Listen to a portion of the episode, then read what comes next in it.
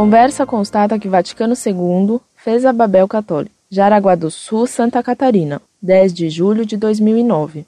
Católica aposentada. Filha de imigrantes italianos, fui criada no catolicismo. Porém, aos meus 12 anos, comecei a procurar coisa mais interessante. Passei por tudo que se possa imaginar: magia negra, bruxaria, espiritismo, cartomância. Em matéria de igreja evangélica, passei por todas as denominações.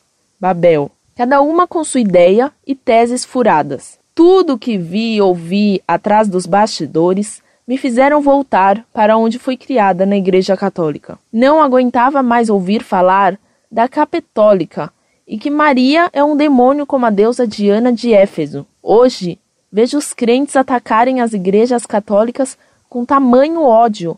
Ódio este que um dia entrei na casa dos meus pais e quebrei todas as imagens. Durante muito tempo, meu pai não falou comigo, porém, como sábio, me perdoou. E hoje, como apóstolo Paulo, de perseguidor, passei a ser perseguida, pois toda a minha família se converteram ao que não sei, pois um é pior que o outro. Meu filho mais velho me disse que agora estou condenada ao fogo do inferno e não quer ser participante comigo.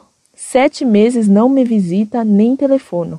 Meu filho de 16 anos está apaixonado pela Igreja Católica. Enquanto morávamos em São Paulo, éramos evangélicos, porém aqui no sul, aonde residimos hoje, meu marido voltou às suas origens luterano, o qual não é nada, pois não tem amor nem temor nem por Deus nem pelo próximo. Porém agora não sei o que responder ao meu filho, pois a Igreja Católica também está uma Babel. Em uma missa este mês, o padre disse que assiste os cultos na TV e sente vontade de agir como os pastores, de pegar o microfone e sair entrevistando o povo na missa. O pior foi que ele fez isso mesmo. As músicas nos dias de missa carismática são as mesmas que cantávamos há 10 anos nos cultos evangélicos. No final da missa, o padre dá o resultado do futebol. Será que voltei para o lugar certo? Muito prezada, salve Maria. Graças a Deus a senhora voltou à única igreja de nosso Senhor Jesus Cristo, a Igreja Católica Apostólica Romana, fora da qual não há salvação. Infelizmente, a senhora notou muito bem. A Igreja Católica, depois do Concílio Vaticano II, que adotou o ecumenismo, foi invadida por ideias e práticas protestantes. Entretanto, Jesus prometeu à sua igreja que ela não pereceria. Por isso, mantenhamos-nos na fé de sempre seguindo o Papa Bento XVI, que está restaurando a igreja de sempre, como ela sempre foi.